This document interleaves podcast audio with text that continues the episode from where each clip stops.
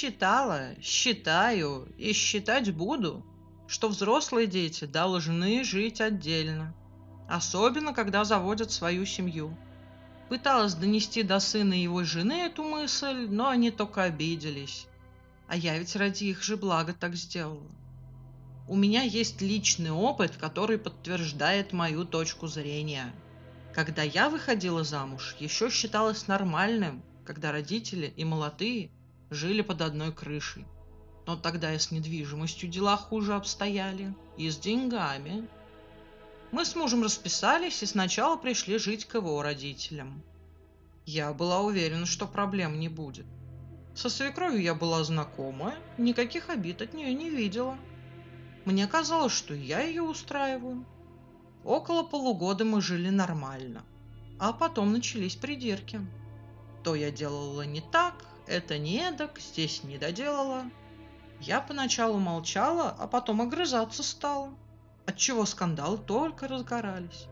Мужу нервы трепала и мать, и, чего уж греха таить, я. Молодая, глупая, мне бы молчать, а я, ой. В общем, Поставила я мужу ультиматум. Съезжаем к моим родителям. Нам еще около года было стоять в очереди на жилье. Вот этот год и предполагалось жить у моих. Муж, скрипя зубами, согласился. Там мирная жизнь продлилась всего пару месяцев. Потом мама начала и меня, и мужа поучать жизни, делать замечания. Да все с подковырками.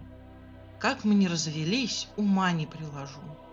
Хоть до совместного проживания мою маму зять тоже устраивал. Да и мне она никогда, ни до, ни после так нервы не мотала.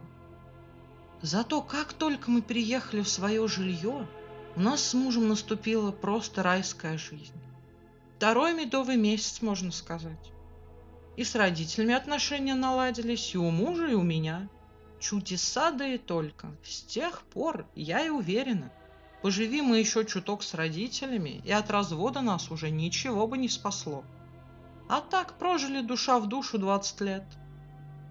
Помня свои мытарства, когда сын пришел, просил пустить их с женой пожить у меня, я отказала. Да, я живу одна в двушке, но родного сына не пущу с женой, только потому что он сам не понимает, о чем просит. Я рассказала сыну свою историю, но молодежь же у нас все лучше всех знает. Ну ты-то у меня адекватная, и жена у меня нормальная. Не будете вы друг другу цепляться. Не хочешь, так и скажи. Но придумывать, что это ради моего же блага, не надо, мам. Мне осталось только головой качать.